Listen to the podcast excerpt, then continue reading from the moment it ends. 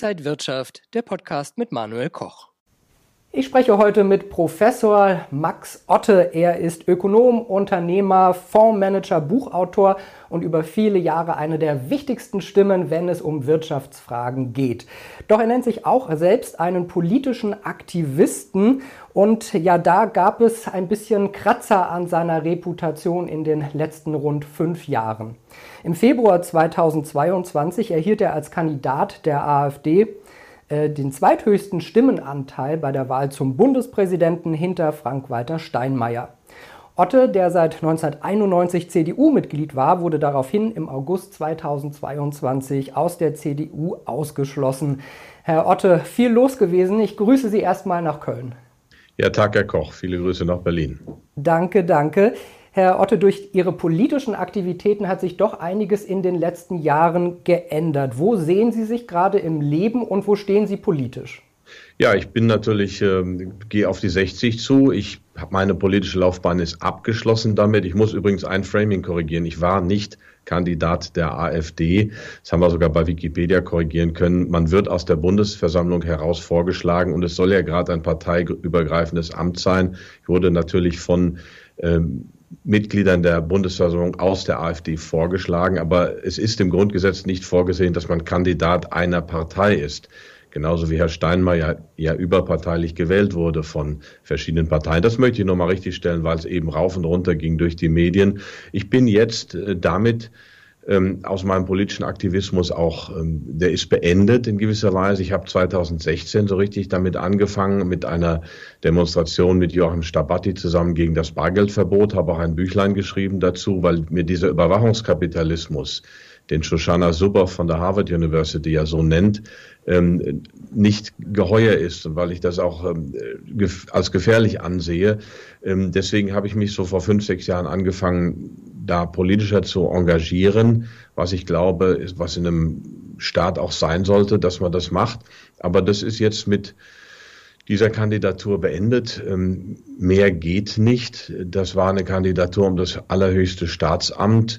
Ich betrachte es immer noch als ehrenvoll, denn es kommt nicht darauf an, wer sie vorschlägt, sondern ob sie für dieses Amt geeignet sind und äh, für welches Amt sie kandidieren. Das ist eben ein überpolitisches Amt, aber danach kann eigentlich nichts mehr kommen. Von daher bin ich jetzt wieder ganz Fondsmanager und Unternehmer. Meine äh, Leser, unsere Kunden wissen das auch zu honorieren. Und äh, ich finde es auch ganz angenehm, sich auf die Aktienanalyse, auf die Kapitalmärkte konzentrieren zu können. Ähm, in den Medien bin ich ja auch nicht mehr so viel. Von daher ist es ähm, eine ganz gute Veränderung des Tempos, auch eine Veränderung des Lebens zu sagen, ich bin Aktienanalyst, ich bin Fondsmanager und ich bin für meine Kunden da und das ist ähm, ganz angenehm so.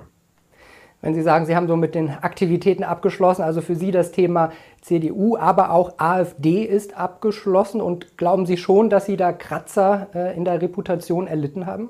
Ja, sicher, aber wenn Sie was, wenn Sie von einer Sache überzeugt sind, und das ist eine Sache, von der ich zutiefst überzeugt war, dass es Ausgrenzungen nicht geben sollte, dass man miteinander sprechen sollte. Ich bin übrigens auch in der Ukraine-Frage in die, ähm, dieser Meinung, ähm, dass das zu einer Demokratie dazugehört. Dann müssen Sie für diese ähm, für diese Meinung, wenn Sie sie dann vertreten, auch unter Umständen hohe Kosten bezahlen. Das ist in meinem Fall sicherlich der Fall gewesen. Es waren sehr hohe Kosten. Es war, ging bis zur offenen Diffamierung, weil man an meiner Person eigentlich nichts finden konnte. Da musste man dann eben zu Framing und Diffamierung greifen. Aber das ähm, äh, war meine Überzeugung, zu sagen, wir brauchen den Dialog. Und äh, natürlich hat es, ähm, hat es äh, enorme Kosten gehabt, aber ähm, es geht mir soweit gut, den Firmen geht es gut und das ist das Wichtigste. Und auf die Medienresonanz in großen Medien kann ich auch verzichten, solange ich für meine Kunden da bin und da guten Job mache.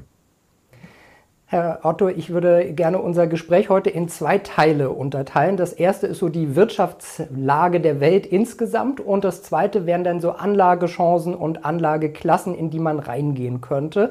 Lassen Sie uns vielleicht äh, mit der Wirtschaftslage allgemein erstmal anfangen. Wir hatten die Corona-Krise, wir haben den Ukraine-Krieg, hohe Inflation, die Notenbanken steuern gegen, die Zinsen steigen wieder. Wo sehen Sie die Weltwirtschaft momentan? Ja, wir sind einen grundlegenden Systemwandel, wie er alle 80 Jahre passiert. Ähm, ich habe vor kurzem das Buch von ähm, William Strauss und Neil Howe äh, neu herausgegeben, beziehungsweise das Vorwort geschrieben im Finanzbuchverlag, wo es um The Fourth Turning, die vierte Zeitenwende. Die sagen, es gibt so 80 Jahre Zyklen, sage ich auch. Ich habe eine andere wissenschaftliche Begründung dafür. Sie gehen von einer Generationentheorie aus, aber sie sagen, ähm, und das Buch haben sie 1997 geschrieben. Sie sagen, zwischen 2005 und 2025 geht die Welt durch ein großes Tor, vergleichbar mit dem amerikanischen Bürgerkrieg, äh, dem Zweiten Weltkrieg, äh, und ähm, äh, wird sich komplett ändern. Das heißt, wir werden tatsächlich, wenn es diese Voraussagen zutreffen, deutlich mehr Staatswirtschaft haben. Wir haben, werden deutlich mehr autoritäre Regierungen haben. Wir sehen das ja auch im Westen. Ähm, genauso wie wir nach 1976, 77, nach der neoliberalen Wende mit Margaret Thatcher und Ronald Reagan immer weniger Staat hatten, immer mehr Deregulierung, immer mehr äh, Liberalisierung werden wir jetzt mehr Staat bekommen und das kommt durch die Hintertür, teilweise auch ganz offen, wie zum Beispiel bei ESG, beim Investieren, also Environmental, Social and Governmental, also diese Kriterien, die ja nichts anderes sind als Planwirtschaft. Und das heißt, wir werden steigende Zinsen haben, wir werden hohe Staatsquoten haben, die Inflation wird bleiben, es kommen noch andere Faktoren dazu. Wir werden wir sind in einem Prozess der Deglobalisierung. Als ich 2006 in der Crash kommt, schrieb, die Globalisierung wird als ein Naturgesetz angesehen, ist sie aber nicht und sie wird sich umkehren. Es wird genau wieder in die andere Richtung gehen. Da war ich sicherlich ziemlich alleine mit dieser Meinung. Aber für mich ist das als ähm, Student der Geschichte, auch der Wirtschaftsgeschichte klar, dass diese Dinge in Zyklen kommen. Wir sind gerade in einem massiven Deglobalisierungsschub. Dann steigen die Rohstoffpreise, auch Löhne und Gehälter werden wieder steigen. Also es drehen sich viele ähm, Faktoren eines eines positiven Rückkopplungskreises oder einer positiven Rückkopplung, die wir ab 1982 hatten, die drehen sich um und wir kommen in eine völlig neue Welt hinein. Und wir sind ja schon drin. Wir haben Krieg, wir haben hohe Inflation, wir haben viele andere Dinge, die wir vor fünf, sechs, sieben, acht Jahren noch nicht für möglich gehalten hätten. Sie haben jetzt viele interessante Dinge schon angesprochen. Aus Ihrer Antwort möchte ich äh, einige mal aufgreifen. Zum Beispiel das Wort Planwirtschaft haben wir in der DDR gesehen, ist schiefgegangen, ähm, äh, war aber auch, wie Sie das ja gesagt haben, von oben aufoktroyiert. Wie sehen Sie das jetzt in, in unseren Kreisen? Was ist da genau die Planwirtschaft? dass man staatlich vorschreibt, wo man zum Beispiel zu investieren hat, was also nachhaltig ist, was nicht nachhaltig ist, dass der Staat ähm, gerade speziell in Deutschland, wo ja äh, der Energiewahnsinn besonders hohe Blüten getrieben hat, dass der Staat also äh, komplett die Energieversorgung des Landes umstellt, alte Quellen abschneidet. Also es sind ja massive Staatseingriffe. Dann kommt äh, vielleicht bei den Immobilien der grüne Pass. Das heißt, dass der Altbestand entwertet wird. Man wird also nicht wahrscheinlich über ähm, Währungsreformen gehen oder solche Dinge, weil die zu unangenehm und zu offen sind, sondern man wird anders versuchen, Vermögen umzuverteilen. Denn man muss ja irgendwo Schulden streichen und wenn man Schulden streicht, streicht man auch die Guthaben eines anderen oder die Forderungen eines anderen. Ähm, man muss also auch Vermögen streichen. Der grüne Pass ist so ein planwirtschaftlicher Eingriff, wo auf einmal ein gigantischer Altbestand von Immobilien aufgrund einer neuen und sehr radikalen Bestimmung entwertet wird. Ähm, die Notenbanken bereiten digitale Kryptos vor. Also all das zeigt mir, dass es in Richtung Planwirtschaft geht. Wenn wir aber über ESG, Nachhaltigkeit, Klimawandel vielleicht sprechen, da ist doch aber auch viel Notwendiges dahinter, dass wir ein Umdenken ja äh, stärker vorantreiben, oder? Ich teile das so nicht, aber wenn wir das ändern müssten, dann müssten wir bei anderen Dingen anfangen. Also dann können wir ja tief in die Sache gehen, wie viel kann Deutschland mit seiner unter zwei Prozent des Weltbib dazu beitragen? Nichts. Äh, wir schalten die Atomkraftwerke ab. Frankreich baut sie auf an der deutschen Grenze, also an der französischen Grenze nach Deutschland. Also ich sehe das anders. Wenn wir daran müssten, dann müssten wir an das Thema Bevölkerungskontrolle, wir müssen an ganz andere Themen rangehen, aber nicht indem wir planwirtschaftlich in kleine Wirtschaftskreisläufe eingreifen. Das führt zu sehr viel Bürokratie und es ist dann letztlich eine Politik, die bestimmte Lobbys bedient und wo einige sich bereichern auf Kosten von anderen. Und das verzerrt aus meiner Sicht die äh, Wirtschaftsstruktur massiv. Aber wir haben eigentlich immer, und das ähm, sehen liberale Denker nicht so ganz, wir haben immer irgendwo Plan und Markt, die sich kombinieren. Wir haben jetzt zum Beispiel sehr mächtige Akteure, das sind die Großkonzerne, da wird ja auch geplant. Und in der sozialen Marktwirtschaft wurde auch geplant. Also es ist immer eine Frage, wie wir das Mischungsverhältnis gestalten, aber das äh, Verhältnis schlägt im Moment sehr stark Richtung Staat auf, aus, der auch sehr stark in die Sphäre des Einzelnen eingreift. Und äh, ich halte das für falsch. Also man könnte zum Beispiel über Steuern das machen, mit der Lenkungswirkung von Steuern und nicht mit direkten Geh- und Verboten und Scoringlisten und so weiter. Wenn man sagt, man geht über Steuern, Deutschland hat schon ho hohe und mit die höchsten Energiepreise der Welt, da haben wir ja schon viel gemacht. Ähm, also da gibt es andere Methoden, da hätten wir sicherlich einen ganzen Tag, worüber wir über wirtschaftspolitische Dinge sprechen könnten. Ich würde gerne noch mal zurück zur aktuellen Wirtschaftslage. Wir hatten jetzt zwei schwarze Schwäne, die Corona-Krise und jetzt der Ukraine-Krieg. Ähm, wie bewerten Sie denn den Krieg aktuell? Wir sehen ja und haben gerade jetzt in den letzten Tagen auch gehört, Russland scheint doch stärker angeschlagen zu sein. Der Haushalt hat ein großes, fettes Milliardenloch. Ähm, schlägt sich das auf die weltweite Wirtschaft dann auch aus? Gut, der Ukraine-Krieg ist kein schwarzer Schwan im Rückblick. Ich habe mich tatsächlich mit der Thematik am Rande schon 1996 befasst in meiner Dissertation. Das war nämlich eine politökonomische Dissertation. Ein Kapitel ging über das Thema NATO-Osterweiterung, Europa, USA, Russland und so weiter. Also damals war im Prinzip absehbar, was jetzt passiert, wenn man den damals eingeschlagenen Kurs fortsetzen würde. Das würde aber auch zu tief führen. Das ist schon wieder eine Diskussion, die lange dauern könnte.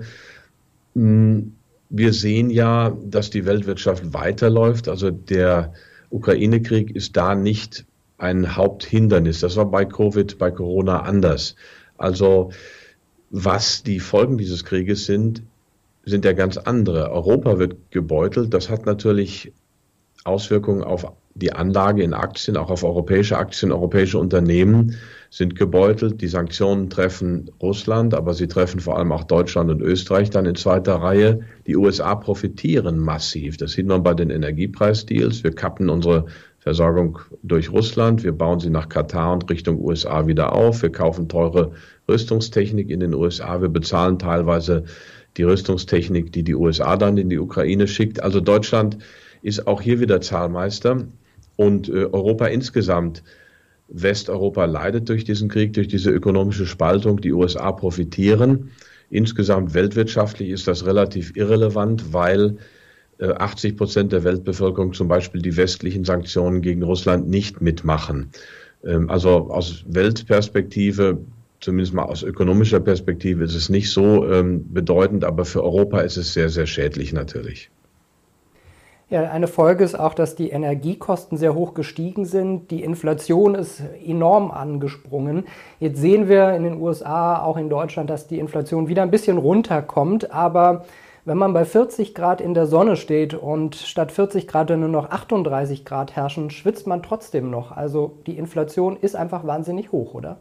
Ja, das ist jetzt auch so eine, diese berühmte Ketchup-Inflation. Ich meine, ich und auch viele andere, Markus Krall, aber auch Hans-Werner Sinn, alle sagen, dass seit Jahren, dass irgendwann die Inflation kommt. Äh, Stefan Risse hat vor 15 Jahren schon, glaube ich, ein Buch geschrieben. Das hat er jetzt neu herausgegeben. Jetzt passt es ja auch zeitlich. Und das war ja auch nie verkehrt. Die ganzen Ursachen sind schon sehr, sehr lange da. Und äh, jetzt äh, ist eben dann alles auf einmal rausgekommen. Und das wird natürlich dann auch auf die Inflationserwartungen der Wirtschaftssubjekte wieder Einfluss haben. Die werden dann steigen. Wir haben ja Jahrzehnte niedrige Inflationserwartungen gehabt, was natürlich in sich schon ein Dämpfer ist für die Inflation. Wenn die Erwartungen steigen, ist das natürlich auch ein Schub für die Inflation. Das heißt, ich rechne damit, dass sie uns eine ganze Weile erhalten bleibt. Ähm, auch in den 70er Jahren, die ich durchaus schon bewusst miterlebt habe, ich bin Jahrgang 64, hatten wir ja wie beim Fieber auch mal ansteigende, mal fallende Inflation, aber insgesamt war es eben eine inflationäre oder sogar stagflationäre Dekade und das sehe ich jetzt durchaus auch wieder. Aber die Inflation alleine und auch äh, Steuern alleine werden uns eben auch nicht helfen, aus dem Schuldendilemma rauszukommen. Dazu brauchen wir eben Staatswirtschaft, wir brauchen Umverteilung, und auch solche indirekten Maßnahmen wie der grüne Pass, der dann das Vermögen vieler Privater, die Deutschen haben ja immer noch ihr Geld überwiegend in, in Immobilien und nicht in Aktien. Ich predige zwar mittlerweile, wenn ich das so sagen darf, seit 22 Jahren, 23 Jahren dass äh, man doch mehr Aktien machen solle. So langsam wird es auch etwas mehr. Aber das Vermögen vieler Privater wird durch diesen grünen Pass und durch die Eingriffe in den Immobilienmarkt natürlich geschmälert. Wir sehen jetzt die Notenbanken weltweit, die Fed in den USA, die EZB hier in Europa, die die Zinsen erhöhen als äh, Maßnahme gegen die hohe Inflation. Äh, hilft das überhaupt wirklich, um die Preise runterzukriegen, die für die Menschen äh, wichtig sind? Und äh, was bedeutet das denn, wenn die Zinsen in den USA bald bei 5% liegen?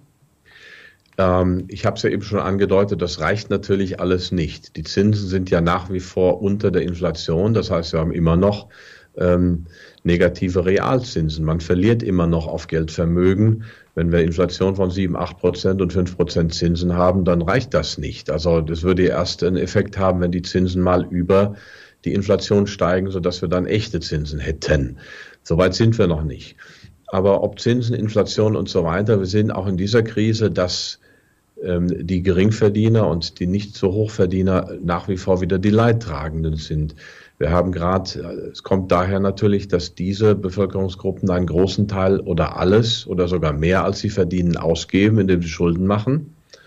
Und die größten Kostenblöcke sind natürlich Nahrungsmittel, Miete, auch ähm, Energie, dann vielleicht auch Verkehr. Also all diese Dinge, die man braucht für den täglichen Bedarf, sind halt deutlich teurer geworden. Wir haben in Deutschland mittlerweile massive neue Armut. Wir hatten das schon vor zehn Jahren, aber mittlerweile ist es natürlich noch weiter verbreitet. Also wir sind noch nicht da, dass wir Reformen haben, die den wirklich den, der breiten Bevölkerung helfen, vor allem den Geringverdienern. Ich möchte jetzt im zweiten Teil des Interviews mal auf verschiedene Anlageklassen und Strategien schauen. Wenn wir sehen, 2020 ging der DAX enorm runter, als Corona uns äh, getroffen hat. Innerhalb von 33 Tagen war der Markt aber auch wieder schnell erholt. Jetzt haben wir 2022 dann den Ukraine-Crash in Anführungsstrichen gesehen und die Erholung dauert sehr viel länger. In der vergangenen Woche ist der DAX jetzt wieder über die 15.000 Punkte Marke gegangen und es war ein sehr guter Start in das Börsenjahr. Ist damit diese Bärenmarkt-Rallye vorbei? Ich bin ja grundsätzlich Börsenbulle, obwohl ich Krisen analysiere und vorher gesagt habe, bin ich meistens long am Markt und auch ähm, voll investiert. Man weiß es natürlich nicht. Fakt ist, dass Bärenmärkte viel kürzer sind als Bullenmärkte, im Schnitt irgendwo zwischen 290 und 330 Tagen. Bullenmärkte sind über vier Jahre, das sind dann über 1300 Tage. Ähm, also von daher, wenn dieser Bärenmarkt fing Anfang Januar 2022 an, wenn er 290 Tage gedauert hätte, wäre im Oktober zu Ende gewesen, was auch sich mit dem Chart ganz gut deckt. Zufällig ist das natürlich nur, wenn er 330 Tage gedauert hätte, wäre er irgendwann im November zu Ende gewesen. Und ähm, wir sind voll investiert, also wir setzen darauf, dass es weitergeht. Da ist natürlich noch eine weitere Größe zu wichtig. Ich muss mir anschauen, wie ist denn so ein Markt insgesamt bewertet? Was sind die nachhaltigen KGVs, also die Schiller KGVs? Was sind die KGVs? Vielleicht auch Kursbuchwert, obwohl das nicht mehr so wichtig ist. Und die meisten Märkte auf der Welt sind mittelbewertet. Heißt, eigentlich kann man dabei bleiben. Es, es schreit einen jetzt nicht an, dass man kaufen muss, aber ähm, von allen Anlageklassen, die man so hat, sind Aktien doch recht attraktiv im Vergleich zum Festgeld und so weiter. Da gibt es zwar jetzt mehr Zinsen, aber auch da, wie gesagt, sind die Zinsen immer noch unter der Inflation. Die Immobilien werden belastet in vielerlei Weise, sodass wir grundsätzlich sehr positiv sind für Aktien. Natürlich nicht für alle, aber doch äh, im Großen und Ganzen. Wie finden Sie denn die richtigen Aktien? Schauen Sie auf die Verlierer der letzten Jahre, schauen Sie, wer besonders gut lief und wer vielleicht äh, ja, in einer Sektorenrotation vielleicht dann demnächst äh, wieder vorne sein könnte? Haben wir alles mal gemacht. Also wir haben zum Beispiel früher auch gescreent über Bloomberg, was sind die Loser im S&P oder im Eurostox über die letzten drei Jahre. Also richtig Aktien, die richtig was auf den Deckel gekriegt haben. Also Bottom Fishing. Und ähm, ich habe ja vor einem Dreivierteljahr die Anlageentscheidungen in unseren sechs Fonds wieder komplett in die eigene Hand genommen. Das habe ich am Anfang auch gemacht zwischen 2008 und 2011 oder 12. Da war es auch, da haben wir auch super outperformed oder ich habe super outperformed. Und ich lasse mich natürlich weiter von meinem Team beraten, aber ich möchte alles wirklich selber entscheiden, auch selber die Auswahl treffen, auch selber die Impulse geben. Mache das und in diesem Zusammenhang und mit im Zusammenhang mit einer zweiten Sache, nämlich dass ich gerade das Buch Endlich mit Aktien Geld verdienen komplett neu schreibe. Es wird dann im Frühjahr irgendwann rauskommen. Habe ich gesagt, back to basics, also zurück zu Warren Buffett. Nimm Aktien allerhöchster Qualität, nimm Aktien, die du möglichst ewig halten kannst, ähm, versuche die günstig zu kaufen und habe Geduld und mache wenige Anlageentscheidungen, habe ein relativ fokussiertes Portfolio. Das habe ich mir wirklich wieder ins Stammbuch geschrieben. Wir haben das immer gemacht, aber eben nicht nur. Wir haben auch andere Dinge ausprobiert und wir sind wirklich wieder Value-Puristen und Qualitätspuristen geworden. Ich habe eine Ausnahme in den Fonds. Das sind auch Aktien, die hohe Qualität haben, die man lange halten kann. Also ich habe zum Beispiel Öltitel drin aber Öl und Gold hat eben einen langen Zyklus. Da sollte man dann schon irgendwo den langen Zyklus berücksichtigen. Also wenn man am Beginn eines Zyklus ist, das hat, hängt was mit den Förderkapazitäten und den Investitionen in Förderkapazitäten zusammen. Also der Zyklus geht über zehn Jahre plus. Bei Gold waren wir auf dem letzten Top vor ähm, 2011, wo dann wirklich der Zyklus am Top war und dann ging es lange runter und jetzt könnte so der nächste Aufschwung starten am Goldmarkt. Es dauert eben wirklich lange.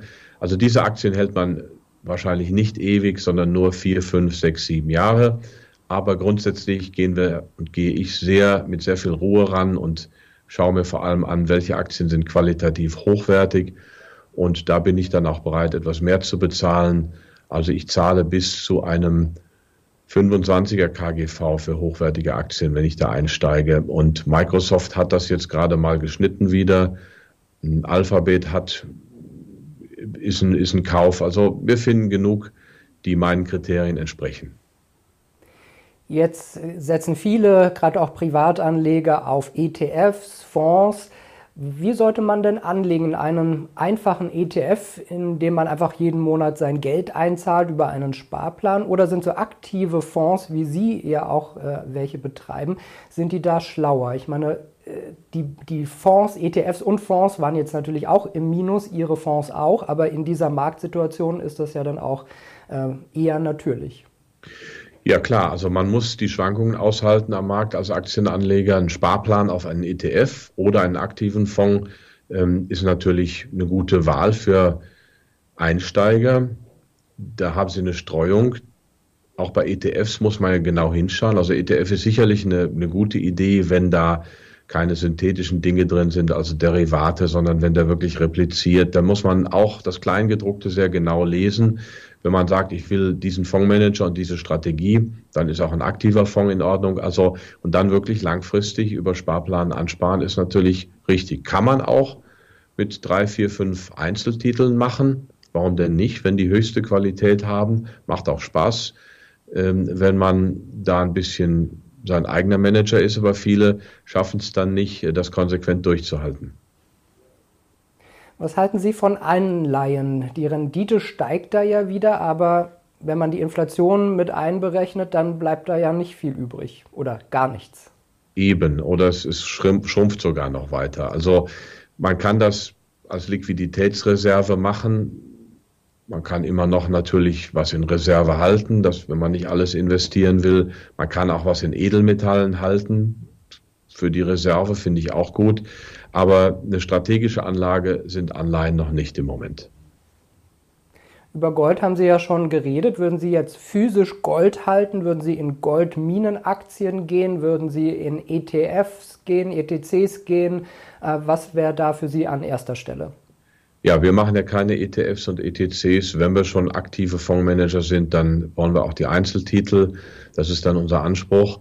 Ähm, physisches Gold ist eine Sicherheit, die man hat, die man auch im Zugriff hat, also nicht irgendwo in irgendeinem Lager, sondern vielleicht auch ein Lager, was man kennt, ja, aber man sollte schon gut rankommen. Das ist einfach eine Sicherheit. Physisches Gold ist natürlich auch nicht mehr so top, wie es vor 10, 15 Jahren noch war, weil eben der Überwachungskapitalismus steigt, weil unsere Transaktionen immer mehr elektronisch aufgezeichnet werden. Aber es ist trotzdem natürlich noch ein wichtiges, nicht korreliertes Asset, also ein Vermögensgegenstand. Das sollte man haben, zum gewissen Anteil, kleinen Anteil, einfach als Rücklage. Und wer ansonsten auf den Goldpreis, Goldmarkt setzt, kann das mit Goldaktien tun, da die größten und die sichersten. Da kommen dann auch, wenn der Zyklus weitergeht, viele kleine Anbieter wieder an den Markt. Die sollte man meiden, weil das dann wieder in ziemliche Zockerei ausartet. Und dann die Großen, die sind jetzt größtenteils gut aufgestellt. Sie haben sich bereinigt, sie haben Schulden bereinigt, sie haben unprofitable Minen geschlossen im, im äh, Boden des Zyklus. Also da, die sind gut positioniert für den nächsten Zyklus. Und sie sind ein Hebel auf den Goldpreis. Also die Aktie sollte sich natürlich irgendwann schneller als der Goldpreis selber bewegen, weil der Gewinn des Unternehmens ja aus der Differenz von Preis und Förderkosten entsteht. Und diese Differenz steigt natürlich schneller als der Preis. Ist ja logisch. Müsste ich jetzt ein Bildchen dazu malen, aber kann man sich vielleicht nachher nochmal überlegen. Ja, einige Kryptoanhänger würden jetzt sagen, Bitcoin wäre das bessere Gold.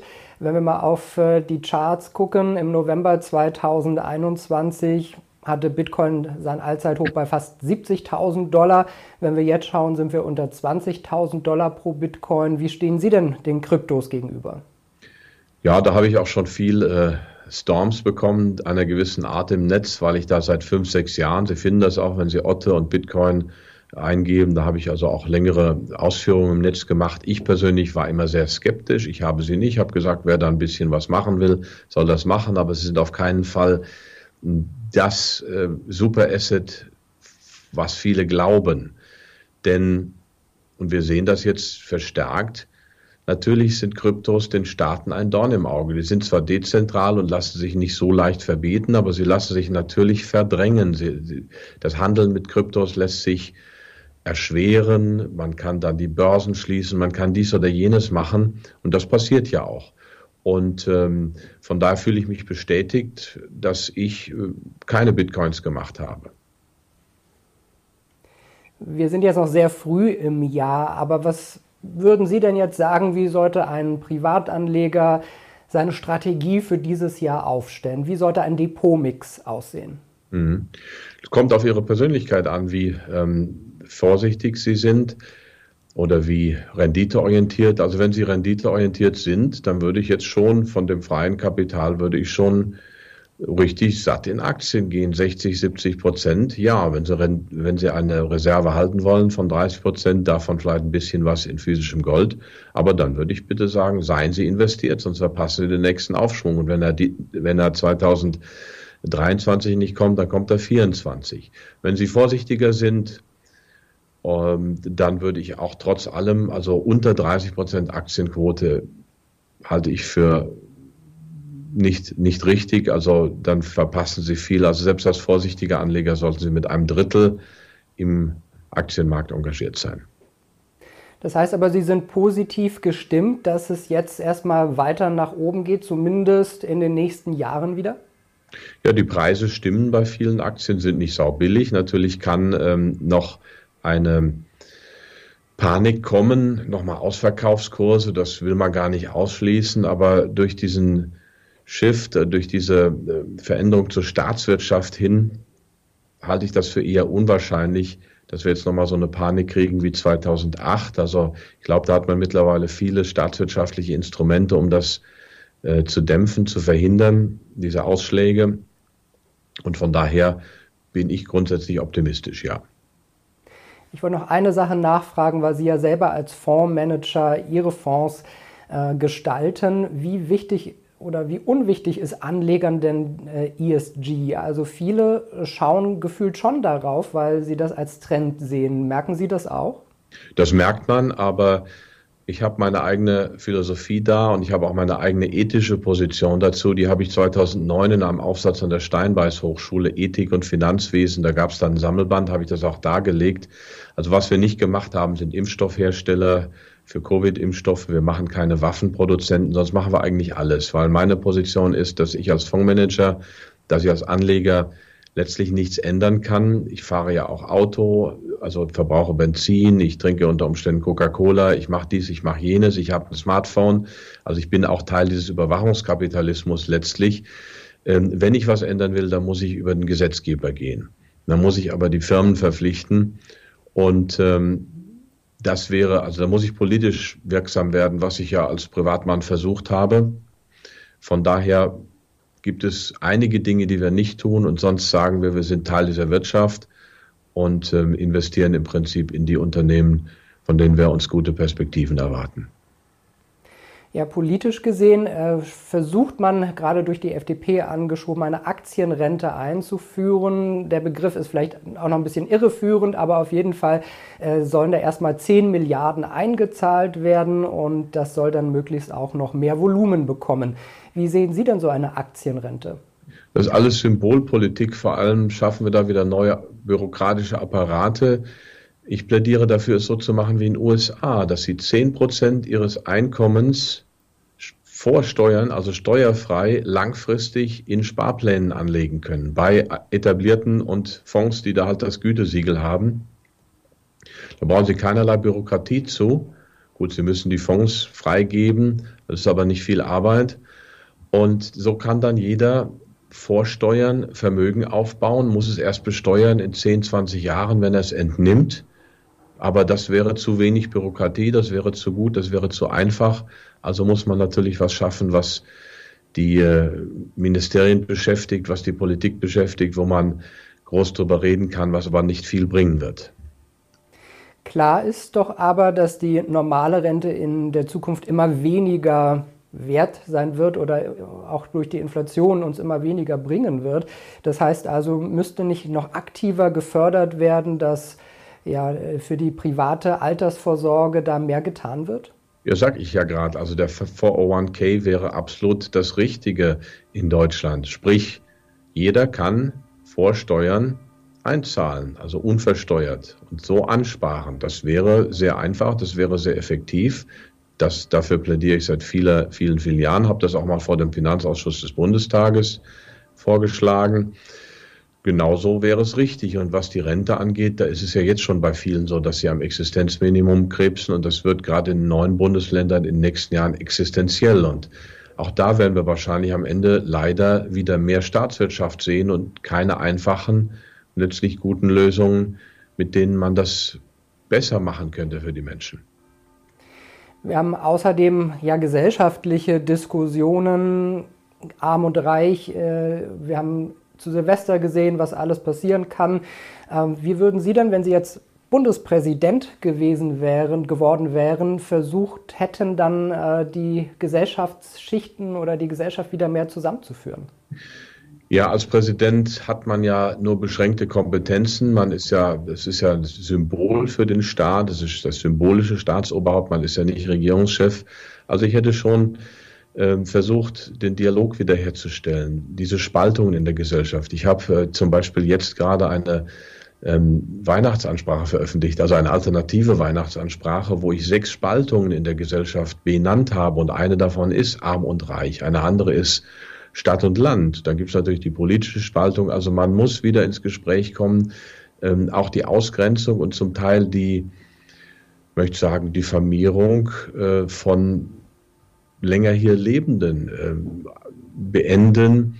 Auch die Ungleichbehandlung vor dem, vor dem Gesetz verschiedener Straftaten. Also da sind Dinge aus dem Ruder geraten. Und da könnte man als Bundespräsident schon mahnend darauf hinweisen, und äh, anmahnen, dass wir wieder in Dialog kommen, dass die Justiz verhältnismäßig arbeitet. Sowas darf dann auch ein Bundespräsident, der darf natürlich nicht in die Tagespolitik eingreifen.